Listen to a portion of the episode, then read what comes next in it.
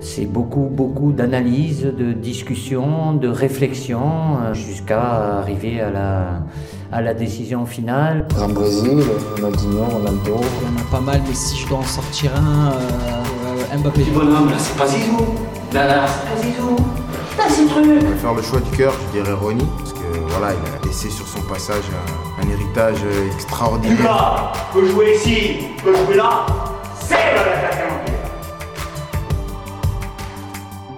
Salut à toutes et à tous, bienvenue dans cet épisode 9 de Jeux en triangle. Autour de cette table, les excellents David Hernandez et Geoffrey Stein, ou comment mettre un peu de soleil dans cette journée d'enregistrement un petit peu triste au niveau du temps. Bonjour messieurs, comment ça va? Ça va nickel, moi je suis pas triste. euh, Karim- Benzema est de retour en équipe de France. Euh, Et on a un temps de, match de première ligue euh, du samedi 13h30, quoi, logique. Là c'est un temps anglais, en accord avec le sujet, c'est clair et net.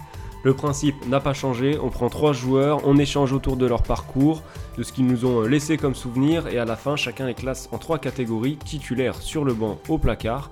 On vous rappelle aussi qu'on est dispo sur toutes les plateformes, Deezer, Spotify, Apple Podcast, etc. Donc euh, vos abonnements, vos 5 étoiles, vos partages sont tous très bons à prendre pour nous. On est aussi sur les réseaux sociaux, Instagram, Twitter.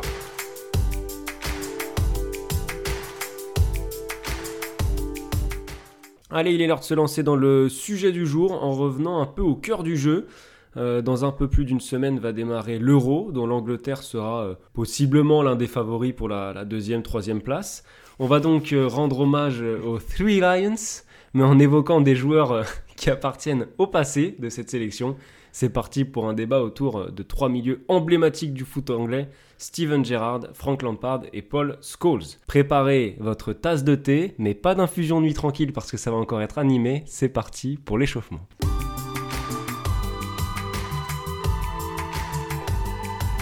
Allez, malgré la pluie, il faut bien s'échauffer. Geoffrey, est-ce que tu veux te lancer? Et ben on va commencer avec euh, l'ami Stevie G. Steven Gerrard, euh, alors moi mon souvenir c'est un souvenir euh, de Gerrard et de Liverpool, c'est en 2015, février 2015. Euh, J'ai eu la chance d'aller à Anfield. d'aller voir d'aller voir un match à Liverpool pour en cadeau de cadeau de Noël pour ma petite sœur qui est, grande supportrice des Reds et bah voilà c'était un moment assez magique en vrai un moment un peu hors du temps avec voilà le You Never Walk Alone et tout tout le folklore qu'il peut y avoir euh, autour des matchs à, Liverpool. Et en plus, c'est une victoire un peu arrachée en fin de match euh, sur le seul but de Balotelli en première ligue avec euh, Liverpool d'ailleurs. Et Steven Gerrard euh, fait pas un grand match, j'ai pas un grand souvenir de Gerrard, mais il met son, son petit penalty pour, pour redonner l'avantage en début de deuxième mi-temps à Liverpool. Et il y a la petite chanson du COP derrière. Tu, tu sens que c'est le, le gars du, du club à ce moment-là, voilà, 2015, ça fait, ça fait une quinzaine d'années qu'il est, qu'il est au top avec Liverpool. Son, son nom est scandé plus fort que les autres au moment de l'annonce des équipes. Tout, est, tout tourne un petit peu autour de lui, surtout dans ce Liverpool qui est un peu entre deux, entre deux générations et qui, qui se cherche un peu. Et, donc voilà, voilà, c'est un souvenir vraiment très fort d'avoir vécu ce, ce moment-là à Anfield. Pour Frank Lampard, c'est pour moi, c'est pas un moment, mais c'est indissociable de Chelsea, du Chelsea, de Mourinho et de Drogba. C'est en fait, pour moi, je pense à Chelsea, je pense à Lampard, Mourinho et à Drogba, c'est vraiment la triade. Euh, donc du coup, c'est vrai que ça couvre une période assez longue, même deux périodes euh, de Chelsea. Mais en fait, je vois que ça, je vois que ça parce que j'ai pas de, moments particuliers qui m'ont marqué chez Lampard. Euh, c'est pas un joueur qui a particulièrement euh, marqué positivement ma psyché parce que c'était pas une équipe pour laquelle j'avais un amour fou. Mais par contre, ce trio, je trouve qu'il représente un peu ce football des années 2000 euh, au niveau européen. Bah, en fait, tu voyais toujours ces trois gars-là, euh, Mourinho, Drogba et Lampard.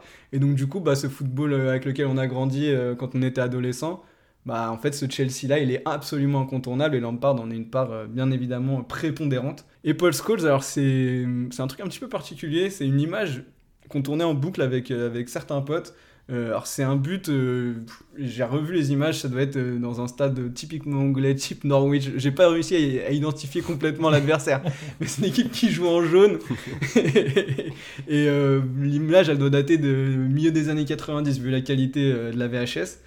Et en fait, c'est un corner de Ryan Giggs de la gauche et directement en retrait pour Paul Scholes Mhm. qui met une volée. Ouais. Et en fait, c'était un geste qu'on a tenté mais 10 000 fois de faire au stade des Gros Chênes derrière le buisson pour ceux qui, pour ceux qui connaissent mais cette dédicace au 9-1 et, euh, et c'est voilà c'est une combinaison qu'on a tenté de faire 10 000 fois à l'entraînement ou même on l'a tenté en match à se faire engueuler par le coach mais euh, voilà c'est un truc qui m'a vraiment marqué et qui au final va un peu marquer la carrière de Scholes parce que c'est un mec qui met beaucoup de volets euh, dans, dans, sa carrière, d'ailleurs beaucoup de très beaux buts.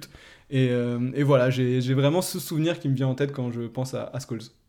Alors moi, pour continuer avec Paul Scholes, euh, vraiment la première chose que ça m'évoque, c'est le Manchester United surpuissant de, Cristiano Ronaldo, le United de 2008, la finale gagnée contre Chelsea. Euh, pour moi, je vois Scholes, et bah, juste à côté, je vois Tevez, je vois Rooney, je vois Ronaldo, je vois Vidic, euh, je vois tous ces joueurs-là, ce, ce, maillot de Manchester United que j'aimais bien aussi à l'époque. Je repense à cette finale. Vraiment, Scholes, je l'associe à cette, euh, cette période-là de United, même si on est bien d'accord qu'il a traversé un tout petit peu les générations, notre ami. Euh, ensuite, Steven Gerrard, bah, ça m'évoque euh, cette époque de la Première Ligue que personnellement je regardais euh, énormément. L'époque des Liverpool-Manchester qui était enflammée. C'est le Liverpool de Gerrard Torres.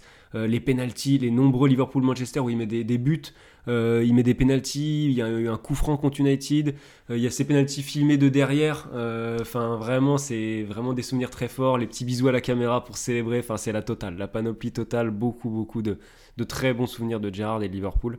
Et puis Lampard, pareil, c'est plus global. Effectivement, comme toi Geoffrey, je pense beaucoup à, à, Drogba quand je pense à Lampard, mais c'est aussi plein de souvenirs de, de ses nombreux buts avec Chelsea.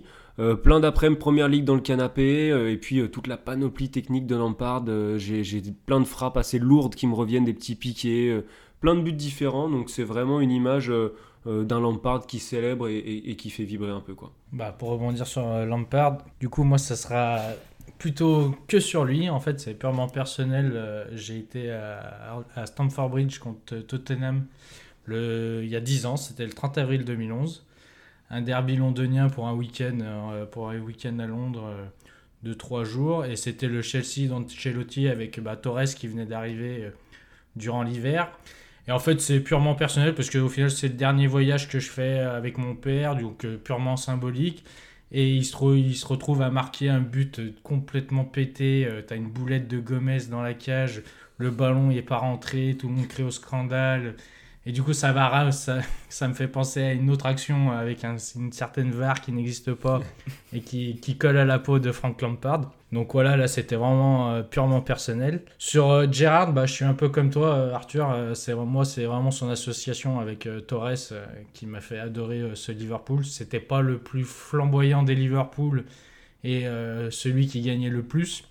Mais euh, cette connexion entre les deux, euh, c'était vraiment du pur bonheur, comme tu disais, les dimanches, les dimanches après-midi sur le canapé, euh, en, en voyant Torres froisser du défenseur de Manchester United. voilà, j'en dis pas plus. Donc, ouais, deux joueurs à leur summum qui m'ont fait kiffer cette équipe. Et pour Scholes, j'avais pas d'image particulière au début. Et en fait, j'en suis arrivé à la fameuse pub Nike de The Cage en 2002. Alors, sur la version courte, on le voit pas. pub de l'histoire. On le voit pas du tout. Il est, il est coupé et euh, ça va aussi en dire beaucoup sur, euh, sur, le, sur l'image et sur la perception qu'on a de lui. Mais quand on regarde la version euh, longue qui dure 6 minutes, il fait équipe avec Van Nistelrooy et Vira. Ils sont éliminés dès le premier tour. Mais The, The, Cage, au final, c'est la, c'est la base pour notre génération 90. peut-être ouais, la meilleure pub Nike, la même, mais même la meilleure pub de foot qui, est, qui a été réalisée à ce jour. On est chaud, messieurs, ça donne envie de poser des gros tacs dans une arme mouillée, là, clairement, euh, sans protège tibia. Un peu longue. C'est parti pour le match. On va faire un match, mon gars. Un match de chez match, on appelle ça. On commence avec la légende Steven Gerrard, euh, aujourd'hui euh, 40 ans. Il est actuellement entraîneur des Glasgow Rangers, avec qui il fait du très bon travail. Euh, c'est un joueur d'un mètre 83 euh, qui est évidemment associé à Liverpool puisqu'il y a joué entre 98 et 2015 avant une fin de saison, enfin une fin de carrière pardon, aux États-Unis du côté de Los Angeles Galaxy. Que dire sur Steven Gerrard en premier? Peut-être que le, le, premier élément qui revient c'est cette Ligue des Champions euh, 2005. En tout cas, c'est un des premiers éléments qui revient, euh, symbole de l'état d'esprit de ce joueur, de ce joueur conquérant, de ce joueur qui avait, qui n'avait pas peur euh, et qui est capable à l'époque de son jeune âge d'être le leader d'un des plus grands moments de l'histoire euh, de Liverpool. Ouais, ça va assez bien avec le fait, je trouve que c'est un joueur qui transmet des émotions. Complètement dans le partage. D'ailleurs, je pense que ça lui a un peu coûté. Il manquait un petit peu de, de froideur, cette froideur qu'on pouvait voir par exemple dans le Chelsea euh, de Mourinho ou dans le Manchester United de, de Scholes et Ferguson. Lui, avec Liverpool, ça a toujours été quelque chose d'ultra passionnel. Euh, il avait vraiment ça viscéralement euh, vissé au cœur. Et donc du coup, euh, du coup ouais, moi, moi de Gérard, c'est énormément d'émotions, et notamment sur, sur cette finale de, Ligue des Champions, évidemment. Ça, c'est le grand moment de sa carrière avec, avec Liverpool. Il aurait dû avoir un, deuxième s'il n'y avait pas eu une, une, triste glissade contre Chelsea. Euh, mais, mais voilà, c'est, mais en fait, ça fait partie aussi de, de l'amour, je pense, que beaucoup de gens ont porté à ce Liverpool, c'est que c'était un loser magnifique. On a peut-être cette tendance, nous, à, valoriser ça, de cette équipe qui, qui a été en quête désespérée de, ce fameux titre de champion et qui ne l'a jamais eu. Et, et je trouve qu'en fait, malgré ça, euh, on aura toujours cette image positive parce que énorme classe, grande classe sur le terrain, en dehors. C'est très difficile en fait de trouver quelque chose à reprocher à Steven Gerrard. Quand on prend un peu le prisme français, Liverpool, c'est un peu cette équipe de coupe que tu sais dont tu n'attendras rien presque en, championnat, mais qui est capable de faire des coups sur un match, sur, plusieurs matchs ou sur toute une compétition. Et c'est exactement ce qu'on a retrouvé euh, sous l'ère Benitez avec euh, bah, cette finale, comme tu dis, de 2005. Et aussi, euh, en fait, dans cette finale de 2005, il est l'âme de cette équipe. Donc il y a, le, Xavi Alonso qui égalise, etc. Mais c'est lui qui va rameter les troupes et qui va, qui va permettre de renverser la tendance. Et c'est aussi dans ça qu'il est leader, c'est qu'il est un leader vocal et technique, mais aussi un leader dans le fait de mettre des buts importants, des buts qui permettent euh, de changer la physionomie d'un match. Il y, a, il y a cette finale de 2005 et l'année d'après, dans la foulée, il gagne la Cup en 2006. Et en gros, ils perdent 2-1. Et c'est lui qui, en fait, qui va, qui va permettre un changement total il perd à 3-2 jusqu'à la 91e et il, marque le but égalisateur qui permet, d'aller jusqu'au tir au but. Et dans ces séances de tir au but, il n'a jamais de défaillance. En finale de Ligue des Champions, il le marque. Et là, il le marque aussi. Il y a un élément euh, dont moi, j'étais absolument pas au courant c'est qu'il remporte une Coupe de l'UEFA euh, avec Liverpool contre Alaves. Match, euh, match incroyable. Et il est buteur ouais. là aussi. Donc mine de rien, ça fait encore une finale de Coupe d'Europe dans laquelle il est buteur. 5-4 la victoire. Ouais, donc euh, j'aurais beaucoup aimé voir ce match en direct. Euh, mais sur ce côté leader, bah, ça s'est retrouvé avec le brassard au bras, puisque en 2003, il prend le brassard de, de capitaine à, à, Liverpool. Il l'a été euh, à deux, dans deux compétitions, je crois, avec l'Angleterre, en 2010 et 2012. Euh, bon, en tout cas, il l'a eu assez régulièrement avec la sélection. Sélection qui reste cette petite frustration au sujet de Gerrard et d'ailleurs des, bah, des, des, trois, des, deux autres joueurs, évidemment. Ils ont joué une seule compétition en commun, les trois. C'était en 2004, si je dis pas de bêtises, l'Euro 2004. On aurait évidemment aimé en voir plus euh, de, ces, trois joueurs et donc euh, évidemment de Gérard en sélection. Ouais, ouais, clairement. Mais après, je, trouve que si je devais, après, euh, c'est déjà comparé les trois, mais euh, pour moi, c'est celui qui a quand même le parcours en sélection le plus, euh, le plus, le plus honnête. En fait, celui de, celui il est un petit peu, il s'arrête un petit peu en autre boudin parce qu'il fait un peu la gueule, euh, il dit qu'il veut se consacrer à son club et à sa famille. Au final, il s'arrête très tôt, il arrête à 30 ans à peu près sa carrière internationale. Alors que, alors que Gérard, il y allait tout le temps, il a toujours eu un rôle très important, alors qu'il a été plutôt euh, privilégié par rapport à Lampard, alors qu'ils avaient un peu l'habitude de se marcher euh, sur les pieds. Quand il a fallu choisir entre les deux, c'est plutôt Gérard qui a été privilégié en, équipe d'Angleterre. Donc je trouve que c'est celui qui a la carrière internationale la, plus remplie. Et en effet, bah, il y a quand même ouais, en effet, cette frustration euh, de ne de pas, de pas y arriver. D'ailleurs, si je dis pas de bêtises, c'est lui qui, qui fait la passe en retrait euh, interceptée par, euh, par le... Henry sur le, le, le, but de Zidane sur le penalty euh, qui permet de, gagner, de gagner 2-1 à l'Euro 2004. Donc voilà, il y, y, a des petits, il y a des petits, euh, évidemment qu'il y a une énorme frustration avec cette équipe d'Angleterre parce que voilà, ces trois-là, ils ont joué ensemble une compétition l'Euro 2004, mais Gerrard et Lampard, ils en ont joué beaucoup ensemble et il y avait autour une génération dorée avec les Beckham, etc. Euh, c'est clair que ça restera une énorme frustration pour l'Angleterre de ne pas avoir réussi à faire mieux qu'un quart de finale de Coupe du Monde euh, avec, avec ces joueurs-là dans ses rangs. Par rapport aux trois, c'est peut-être celui qui, au cours de toute sa carrière, a été le moins bien entouré, sans faire, euh, sans, faire euh, sans dire que ses coéquipiers il était nul, mais c'est peut-être qu'en sélection où il a eu peut-être le plus gros potentiel pour pouvoir faire quelque chose et qu'il a qu'ils bah, n'était pas tout seul mais il n'a pas réussi à concrétiser ça plutôt comme on peut le voir actuellement avec la Belgique où ils ont une génération dorée mais qu'ils n'arrivent pas à passer ce stade euh, qui permettrait de gagner enfin un titre, euh, enfin un titre continental. Quoi. On parlait de tir au but, d'ailleurs, il en rate un contre le Portugal euh, en quart de finale en 2006. C'est vrai. Bon, à sa décharge en sélection, il y a au moins cet Euro 2012 aussi où il finit dans l'équipe type et euh, co-meilleur passeur de la compétition. Ça vaut ce que ça vaut, mais ça prouve bien qu'il était quand même capable d'exister. On va parler aussi un peu du joueur euh, qu'il est, parce que là, il y a aussi beaucoup de choses à dire. Je pense que si on parle de joueur box-to-box, euh, Gérard est peut-être le premier euh, qui nous vient en tête. Euh, volume euh, extraordinaire, effort défensif, capacité à être décisif dans les 30, euh, dans les 30 derniers mètres, et une frappe, une frappe monumentale qui a donné lieu à des buts à l'appel, des buts mythiques à l'appel. Ouais, clairement. Et aussi, cette frappe monumentale arrive avec la, la qualité de son gelon. Euh, très très fort dans le gelon. Et je trouve que ce qu'il avait en plus, c'est euh, cette capacité dans le gelon à être à la fois euh, sur de la passe un peu lobée et sur de la passe très tendue, très forte euh, pour trouver des, des- coéquipiers dans la profondeur. Je trouve qu'il maîtrisait vraiment ce geste à, à la perfection. Et aussi, je trouve que par rapport aux deux autres, il avait cette capacité à porter le ballon sur une dizaine, une vingtaine de mètres pour casser des lignes un peu plein axe, qui permettait vraiment d'en faire un joueur qui avait toutes les qualités pour, euh, pour faire avancer la balle. En fait, tu pouvais le faire, le faire avancer par la passe ou par, par sa conduite de balle. Et je trouve que voilà, il y avait quasiment pas mieux pour, euh, pour gagner 30 mètres sur un terrain que, que.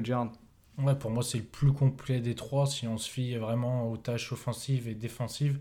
Et en même temps, dans son, dans son évolution dans sa carrière, il y a eu quand même une bascule dans le fait, au moment de l'arrivée de Mascherano à Liverpool en 2007, il se retrouve vraiment à être beaucoup plus porté vers l'offensive.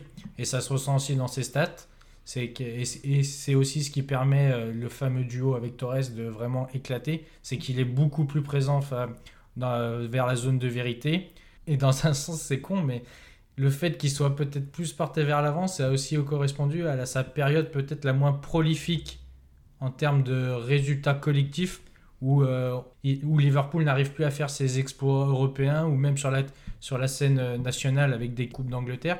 Et c'est quand même, je trouve que c'est paradoxal euh, que lui soit peut-être plus mis en avant euh, personnellement et que Liverpool soit un peu moins, un peu moins moins présent, stable, ouais. un peu moins présent sur la scène footballistique. quoi.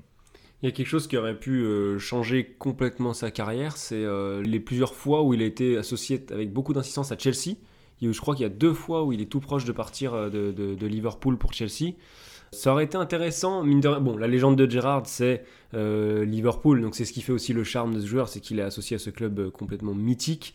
Mais de voir Gerrard, pour rebondir sur ce que vous disiez, dans un club un peu mieux entouré, avec plus de, peut-être même plus de moyens, plus, de, plus de qualité autour, ça aurait peut-être été intéressant. Et autre chose qui, a, qui aurait pu donner une autre tournure à, enfin, une autre tournure euh, à sa carrière, c'est qu'il a été opéré quatre fois, je crois, à cause de blessures à l'aine. Donc ça fait quand même, mine de rien, mis bout à bout, pas mal de pépins physiques. Et peut-être qu'un Gerrard encore euh, plus au top physiquement, euh, ça aurait permis d'avoir une carrière encore plus pleine que celle qu'il a vécue. Ce que je trouve quand même fort, c'est qu'il a réussi à, à s'adapter un petit peu à, à des contextes différents. Il a connu forcément sur, sur toutes les saisons qu'il a passées à Liverpool, il a connu beaucoup d'entraîneurs différents, beaucoup de partenaires différents.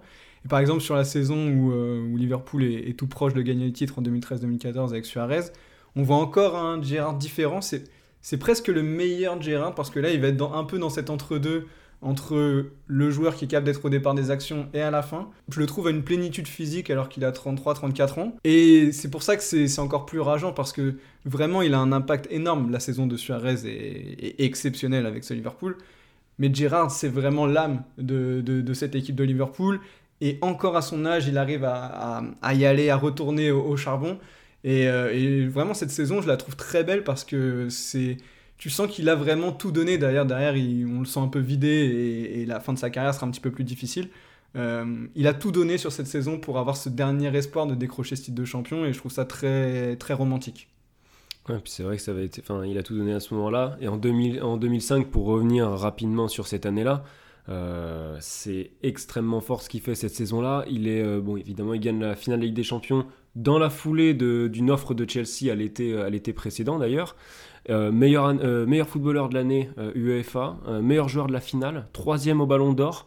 Et puis il fait 3 top 10 du Ballon d'Or en carrière. Donc individuellement, il a montré que même si c'était avant tout un joueur de collectif, il a montré qu'il était capable vraiment de, de sortir du lot. Quoi. Et ce final, c'est cocasse parce que quand tu dis qu'il finit troisième du Ballon d'Or en 2005 en gagnant avec des champions, Le deuxième, c'est. Lampard. Donc euh, en au final, leur, leur carrière, toute leur carrière, ils seront liés quoi qu'il arrive. Ils, ils font presque même les, mêmes choix de carrière parce que, sans parler de Lampard tout de suite, mais euh, ils finissent tous les deux en MLS. euh, on, a l'impression qu'en fait, ils voulaient pas. Ils essayaient de se, détacher, mais en même temps, ils étaient forcément liés quoi qu'il arrive jusqu'à la fin de leur fin de leur carrière.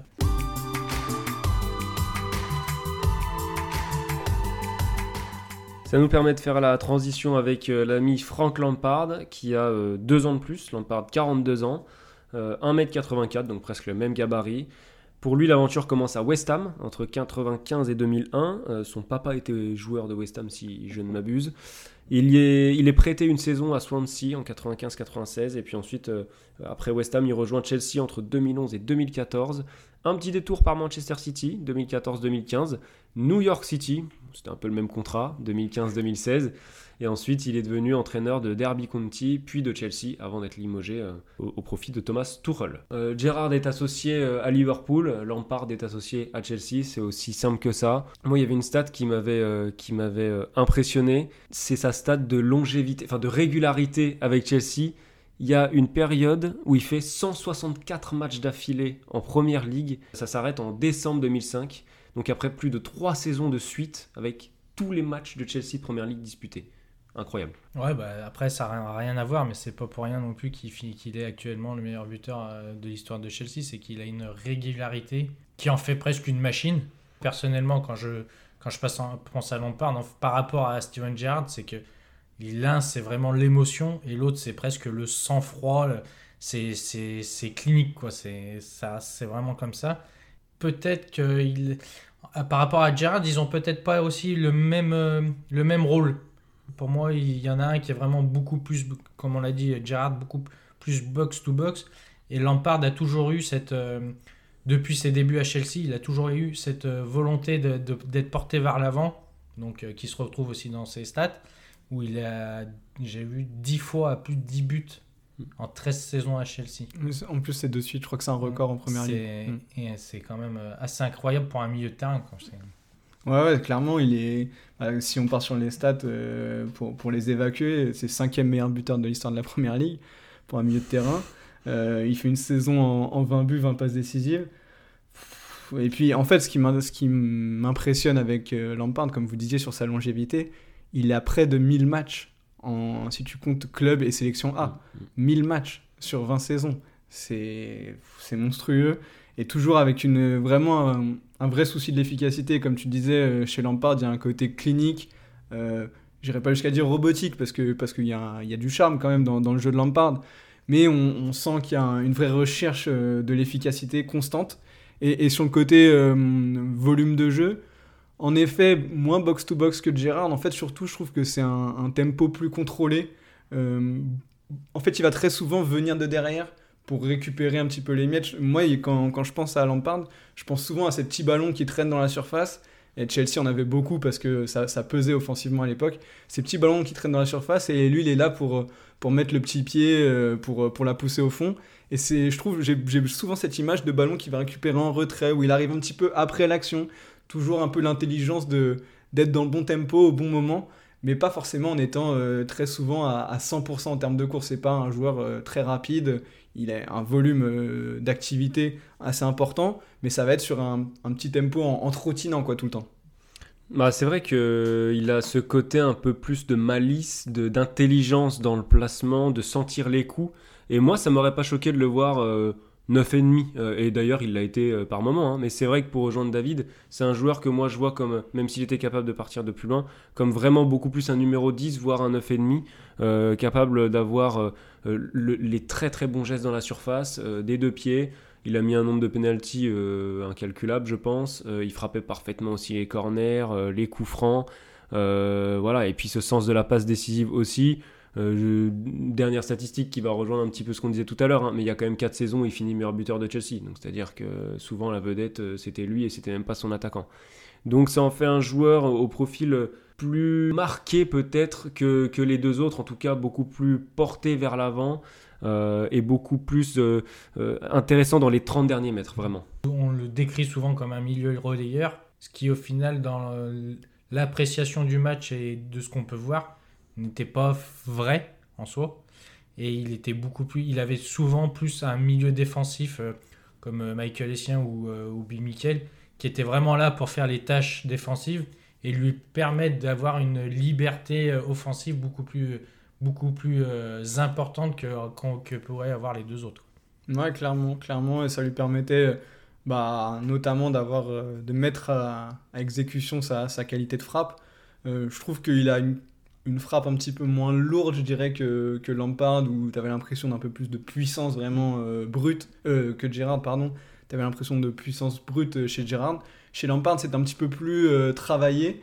Notamment, je trouve qu'il y avait cette faculté un petit peu, bah, on, parle souvent de Juninho ou de Pirlo, on en a parlé la dernière fois, sur ses frappes flottantes. Lampard était vraiment capable d'envoyer ses, frappes flottantes avec ses nouveaux ballons des, des années 2000, euh, sur les coups francs notamment. Et il y a aussi une force, euh, je trouve, chez Lampard par rapport aux deux autres, c'est que pied gauche, pied droit, le niveau d'efficacité est vraiment le même pour le coup. Et, et ça va, je trouve, avec euh, la recherche de la précision. C'est-à-dire qu'en fait, en général, quand tu as un pied fort, c'est surtout que tu as un pied euh, très puissant par rapport à l'autre. Vu que lui, il jouait pas forcément sur la puissance de la frappe, ben, du coup, qu'il a développé complètement la précision de, ses pieds, et bah, ça, donnait ce côté un peu ambidextre, où il était vraiment capable de, mettre des frappes de 20 mètres euh, des deux pieds euh, sans la moindre différence. Il y a un petit point sur lequel euh, il se démarque, on dire qu'il est entre les deux, c'est en termes de, palmarès. On va surtout s'étendre sur celui de Paul, Paul Scholes, je pense, après, qui est particulièrement intéressant. Mais euh, juste pour le refaire vite fait, Lampard, il a trois premières ligues quand même, plus quatre fois deuxième avec Chelsea. Il y a deux Community Shield, bon voilà, c'est presque une, formalité, euh, quelques League Cup, euh, quelques FA Cup aussi, mais il y a une Ligue des Champions et une Ligue Europa aussi. Donc ça, c'est très intéressant.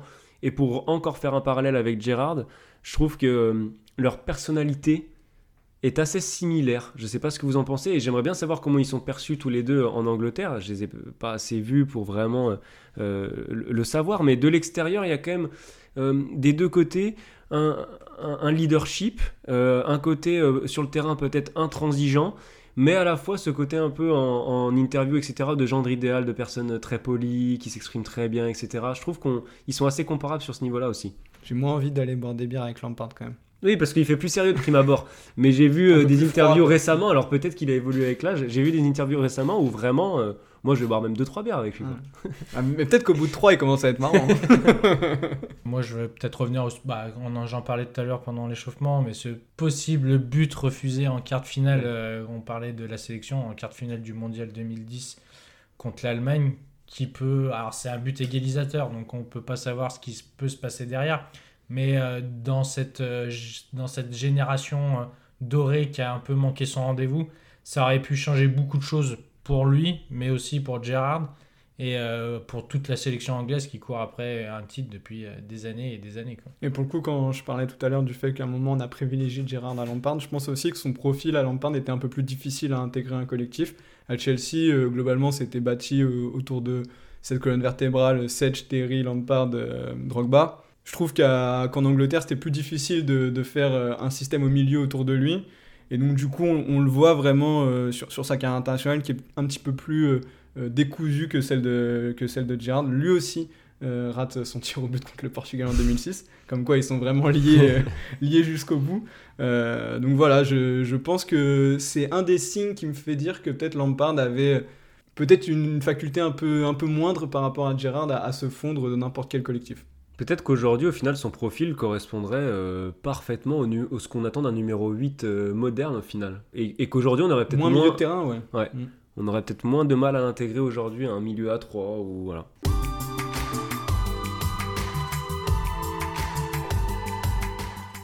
On va passer à Paul Scholes, vétéran de, de ce trio, 46 ans, euh, 1m68, on perd euh, une bonne dizaine de centimètres. Ma taille, parfait. Manchester United entre 94 et 2011, puis entre 2012 et 2013, parce qu'il y a une première retraite et il revient. Et puis ensuite, il était très brièvement entraîneur de Oldham Athletic. Je crois que c'est son club euh, dont il est fan, son club d'enfance. Ce que j'ai noté chez lui, hein, une stat assez marrante, alors c'est sur Transfer Market, euh, je leur fais confiance. Il a 710 matchs avec Manchester United, disputés avec Manchester United. C'est exactement le même nombre de matchs que Steven Gerrard avec Liverpool. Hmm. Voilà, c'est pour la petite elle histoire. Faites-en ce que vous voulez. Je vous laisse enchaîner.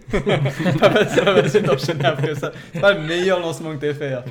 Non, bah pour le coup, si on parle de longévité avec Manchester, tout à l'heure on parlait de, de palmarès. Et en effet, c'est ça, euh, Scholes, c'est Manchester. Le palmarès, bah, je vais pas dire de bêtises, hein, mais c'est 11 titres de champion d'Angleterre. C'est drôle quand même, 11 titres de champion d'Angleterre, 2 Ligues des Champions et 7 coupes euh, nationales si tu comptes tout. Donc il y a 4 FA Cup et 3 coupes de la Ligue.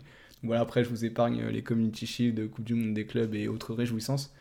Mais euh, bah voilà, c'est un palmarès incroyable. Bien sûr, Scholes n'est pas, n'est pas tout seul dans cette réussite. C'est la réussite avant tout presque, je dirais, de Sir Alex Ferguson, même si ça serait réducteur là aussi. Mais Scholes, il est partie intégrante de, de tout, de tout ce qui s'est fait à Manchester dans cette période-là, en fait. Il a tout le temps été un titulaire indiscutable, euh, tout le temps une plaque tournante absolue. On a parlé de, de Xavi. En fait, bah, c'est le Xavi euh, roux, tout simplement. C'est euh, c'est un joueur qui était le l'homme qui donnait le tempo à ce Manchester United. Il a pu être dans des Manchester dominateurs qui jouaient la possession, il a pu être dans des Manchester qui étaient un petit peu plus dans un jeu direct. Il a toujours, toujours, toujours réussi à s'imposer comme un joueur indiscutable. Vraiment, pour moi, on est. Tu vois, tu- tout à l'heure, on disait que potentiellement euh, Gerrard était le plus complet. Euh, bah, pour moi, ça serait plutôt Paul Scholes. euh, parce que il le fait peut-être pas avec la même régularité, par exemple, dans les 30 derniers mètres adverses, mais en fait, il est vraiment capable de tout faire. Il est capable d'être au début de l'action et à la fin, avec une, un QI foot. Enfin, je n'ai même pas les mots pour son QI foot, c'est 190 euh, easy. Franchement, euh, ouais, il a vraiment toutes les qualités du milieu de terrain euh, des années 2000, euh, type, type Xavi. On en revient encore à cette perception qu'on a de Paul Scholes, qui est beaucoup trop, à mon goût, sous-estimé par rapport à, par rapport à ce qu'il a fait. Alors oui, il est tombé dans le Manchester de Cantona au début. Ensuite, il tombe dans le Manchester de bah, Beckham. C'est pas lui qui prend la lumière à chaque fois, mais il est là tout le temps. Je crois qu'avec euh, Giggs, si je dis pas de con- conneries, euh, c'est les deux seuls à avoir réussi à gagner trois titres sur euh, trois décennies différentes. Alors je sais pas si c'est tout à l'échelle de l'Europe ou juste de la Première Ligue, mais ça montre aussi sa longévité et le fait que à la base il était attaquant. C'était un attaquant et c'est par le, par le, sur une blessure de Roy Keane qui Sir Alex Ferguson le fait redescendre d'un cran et du coup il va plus bouger de ce poste. Et au final il était le parfait complétement de, de l'Irlandais. T'en avais un qui mettait les taquets et après, alors après, Paul Scholes aussi avait un fighting Ouais. spirit. Ah euh, oui. C'était le Ah, bon marqué. fighting spirit de, de, l'angle de la première ligue des, de la fin des années 90, euh, début des années 2000. Mais avec cette euh, science du jeu et cette lecture du jeu qui était incomparable. Je me souviens aussi de quand je me suis refait de certaines vidéos. C'est transversal hein, avec en mode volée bien sèche, etc. C'est comme tu disais, c'est le Xavi roux et avec euh, un peu le bagage euh, technique et le bagage physique en plus. Ouais, bah, c'est vrai que l'autre fois, on- pour en revenir au podcast sur nos trois milieux de terrain, euh, Pirlo, Xabi Alonso, Xavi, on faisait la différence entre le jeu de passe de Xabi Alonso et celui de Pirlo, si je ne m'abuse, entre des passes plus décisives et d'autres plus de, de positionnement. Bah, je trouve que lui avait un peu les deux dans la panoplie. Euh, qualité de pied incroyable. euh, je me suis refait comme vous des, des, des, compiles. Alors il y a des transversales, mais il y a aussi beaucoup de buts euh, assez spectaculaires. Euh, donc c'est vrai qu'il avait ce style rugueux en plus, mais il était capable d'un peu tout. Et, et, tu parlais de Xavi tout à l'heure, c'est justement Xavi, on a dit beaucoup de bien de Paul Scholes. Il était vraiment, j'avais vu des interviews où il était en admiration devant lui. Et ça peut paraître étonnant comme ça, mais en fait, ouais, Paul Scholes, euh, on l'a un peu moins vu parce qu'il brille moins, il est un peu plus dans l'ombre et ça fait partie aussi de sa, personnalité. Mais euh, ça restait un joueur euh, très très complet et vraiment un meneur reculé comme on peut en voir beaucoup aujourd'hui. Mais pour en revenir à son caractère, s'il était rugueux, c'est vrai que lui a été beaucoup moins capitaine que les deux autres. Et donc c'est un joueur qui a été beaucoup plus habitué à, évoluer dans l'ombre de toutes les stars qui l'entouraient. Ouais, ouais, clairement, c'est. Je pense qu'il paye un peu euh, justement sa, sa discrétion, mais je pense qu'il l'a, cultivé cette discrétion. Il n'a pas vraiment cherché à, à, prendre la lumière. Et pourtant, vraiment, moi, je je dirais pas que c'est le joueur le plus important de cette période de Manchester, mais vraiment pas loin parce que c'est. Il a tout le temps fait le point d'équilibre en fait. Tout le temps été euh, là pour euh, pour être celui qui est un peu le garant de cette identité, de de, de ce jeu, parce que il y avait tout le temps cette patte Manchester, mine de rien, qui était caractérisée par un certain pragmatisme, beaucoup d'efficacité et cette espèce de voilà d'envie de gagner viscérale, les fameux Fergie Time. Euh, et Scholes, 15 ans sur le terrain, il a toujours dégagé cette, euh, cette impression de vouloir gagner le moindre petit ballon, de vouloir toujours, toujours, toujours se mettre au service du collectif. Et aussi, bah voilà, 1m68, une agressivité énorme dans les duels, euh, d'ailleurs qui lui a valu, je crois qu'il est cinquième joueur le plus averti de l'histoire de Première Ligue, et, et, deuxième en Ligue des Champions. Bah, après, c'est aussi parce qu'à l'époque, euh, Manchester, ça allait en demi-finale à chaque fois, donc ça jouait pas mal de matchs de, Ligue des Champions. Ça lui a coûté la finale de 99. Euh. Ouais, exactement. Voilà, il est suspendu pour, euh, pour la finale de 99. Donc, donc voilà, enfin, Scholes, c'était un mec qui faisait, en fait, qui savait tout faire sur le terrain pour faire gagner son équipe. Si ça devait aller au charbon, il allait charbonner. Si ça devait jouer Roga Bonito, il savait faire sa, faculté à, comme Xavi un petit peu, redoubler les passes au milieu de terrain, euh, les, petites passes de l'extérieur du droit. Parce que par contre, le pied gauche, ça c'est aussi un truc que j'ai vu avec les compiles, c'était optionnel. C'est très très souvent pied droit. Euh, donc voilà, ça mettait des extérieurs incroyables. Enfin, ouais, vraiment la, qualité technique euh, et, de première relance de Scholes, c'est un niveau qu'on a très rarement vu.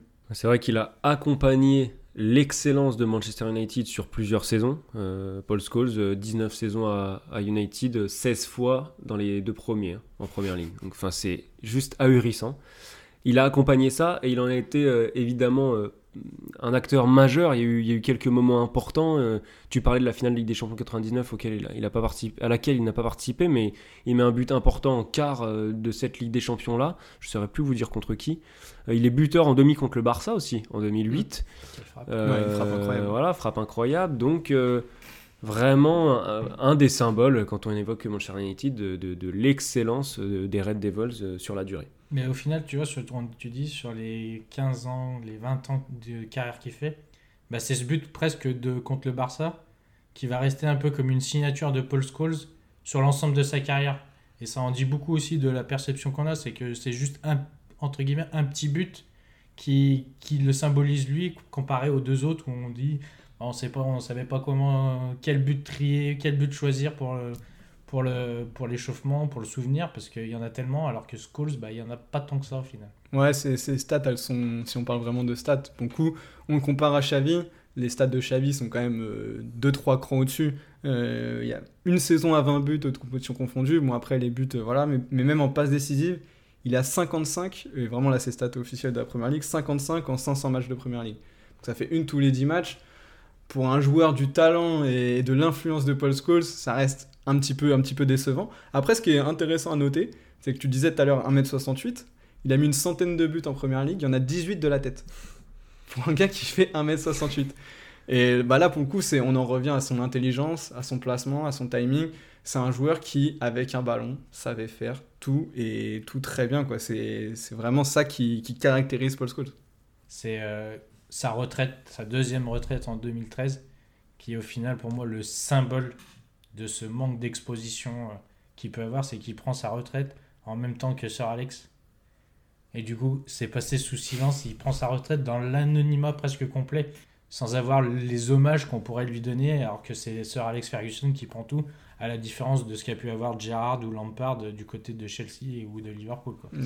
Mais peut-être qu'il le fait exprès. Hein. Ouais, ouais, ça se trouve. Hein. À voir s'il le voulait vraiment, mm. parce qu'a priori, il y avait quand même une timidité qui était presque maladive. Quoi, donc, ouais, euh, non, c'est clair.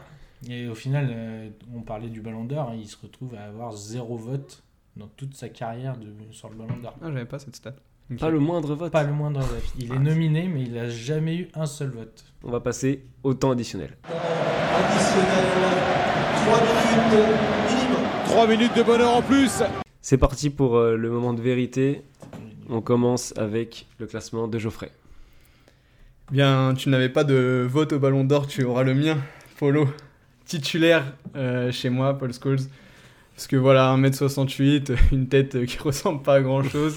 Petit gamin asthmatique et qui avait le syndrome d'Osgood-Schlatter euh, au genou et qui pourtant a réussi à faire une carrière incroyable. Au-delà de, de, tout ce, palmarès fou avec Manchester, bah c'est vraiment pour moi le joueur le plus complet des trois, le joueur qui, savait tout faire sur un terrain. Euh, vraiment, admiration profonde et totale pour, pour la carrière de Paul Scholes. En remplaçant, ça sera, ça sera mon, forcément Stevie G, parce que je ne peux pas le mettre au placard. Beaucoup trop impactant dans ma vision du football et de la Première Ligue. Euh, vraiment, quand je pense à la Première Ligue des années 2000, je pense à Steven Gerrard. Et joueur euh, qui m'a transmis des émotions comme peu m'en ont transmis euh, quand j'avais pas de lien direct avec eux par l'équipe de France ou par le PSG. Bah, Steven Gerrard fait partie de ces joueurs qui m'ont transmis des émotions très très fortes et voilà, qui me font penser à la Ligue des Champions sur TF1 par exemple. Et, et voilà, ça reste des, souvenirs très marquants dans, mon adolescence. Et Frank Lampard au placard, franchement, c'est pas qu'un choix de, foot, on va pas se mentir, c'est aussi un, choix de cœur. Ce Chelsea-là et ce Lampard-là m'ont jamais euh, fait vibrer. C'est voilà, c'était toujours clinique. Euh, ses stats sont incroyables. Un joueur vraiment de, très très grand talent. Mais il me manquait un petit truc pour vibrer avec avec le Lampard et et bah voilà, ça se retrouve dans, dans mon choix et, et, le placard lui ira très bien. Alors, euh, je vais avoir Steven Gerrard, moi, comme, euh, comme titulaire. Gerrard, il lui manque ce titre en première ligue qui est pas passé très loin, mais euh, la Ligue des Champions de 2005, c'est, dans l'imaginaire, tout du moins, c'est vraiment un peu la sienne quand même. Un joueur passionné qui, qui voilà, donnait des frissons tous les week-ends et qui m'a vraiment fait comprendre ce qu'était l'amour d'un maillot, mais vraiment, et qui m'a fait frissonner à plus d'une reprise également. Sur le banc, Paul Scholes, j'étais tout proche de le mettre numéro 1 moi aussi, parce que j'étais plutôt d'accord avec ce que tu disais Geoffrey sur le fait que c'était le plus complet des trois joueurs. Un palmarès et une capacité à traverser les, générations pardon, qui est euh, ahurissant. C'est vraiment moi l'affect qui m'a fait mettre Gerrard au-dessus euh, plutôt que le football pur. Et puis Lampard au placard parce qu'il en fallait bien, bien sûr. Euh, du coup, je répète un peu ce que tu viens de dire, Geoffrey, mais j'ai un peu moins de sympathie pour lui que pour Gerrard, un peu moins pour Chelsea que pour Liverpool. Et puis on lui associe euh, moins de grands moments aussi. Il n'y a pas ces moments marquants. On l'a vu tout à l'heure, on avait peut-être un peu plus de mal à aller chercher des souvenirs très précis de Frank Lampard. Et c'est peut-être ce qui va me manquer. Et euh, même si je parlais de, de, personnalités assez similaires avec Gerrard, peut-être un peu plus de sympathie quand même pour Gerrard que pour, que pour Lampard. Je vais casser un peu les codes et je vais commencer par celui que je mets au placard. Euh, je vais mettre euh, Paul Scholes. Parce qu'en fait, si je m'appuie seulement sur la partie footballistique, Paul Scholes, je le mettrais numéro 1 sans, sans hésitation. Mais par rapport à son aura et euh, par rapport à ce qu'il a, son poids dans l'histoire de Manchester, donc sans, sans dénigrer ce qu'il a fait, mais je trouve que les deux autres ont eu un vrai impact personnel sur l'histoire de leur club respectif. Et c'est ce qui me pousse à mettre euh, Paul Scholes au placard. Et bon, bah derrière, hein, on va, on va pas se mentir, c'est choisir entre deux grands crus. Et du coup, les deux font les mêmes, euh, les mêmes carrières. Donc j'ai presque hésité à les mettre tous les deux en, même, en titulaire. Mais de manière affective, mon cœur va pencher du côté de Steven Gerrard. Parce que, comme tu l'as dit, Arthur, euh, il y, a il y a 2005, cette nuit de 2005, cette nuit d'Istanbul, qui fait qu'elle reste dans l'esprit, qu'elle reste qu'elle reste dans, le, pas même sans dire l'inconscient, mais dans, dans, tout ce qui touche Liverpool. Et cette image en fait de lucky loser qui qu'on aime tant en France fait que je le mets titulaire et, euh, je mets Lampard euh, en remplaçant qui a, qui a la différence de Gerrard, a plus ce côté machine comme je l'avais déjà dit pendant, pendant le match mais qui ne doit pas faire oublier euh, l'impact qu'il a eu à Chelsea. Si Chelsea aujourd'hui est une place forte de la Première Ligue, c'est aussi par rapport à, à Grasse et par rapport à Frank Lampard. Bon, s'il y a des supporters de Chelsea et de Frank Lampard, n'hésitez pas à vous manifester, à nous, à, nous envoyer pardon, vos classements trois classements différents, c'est presque ça, jamais arrivé dans l'histoire de dans l'histoire euh, courte de jeux en triangle. Donc, Un peu plus courte que la carte des, des, trois hommes. Voilà, légèrement, surtout celle de Paul Scholes. Donc on attend vos, vos remarques, vos classements, euh, vos avis, vos, vos, accords, désaccords. Et puis on vous retrouve euh, chaque lundi sur Spaces sur Twitter pour euh, débattre, prolonger cette discussion. D'ici là, portez-vous bien. Merci encore David et Geoffrey et à très vite. Merci, merci à tous. à toi et merci à tout le monde.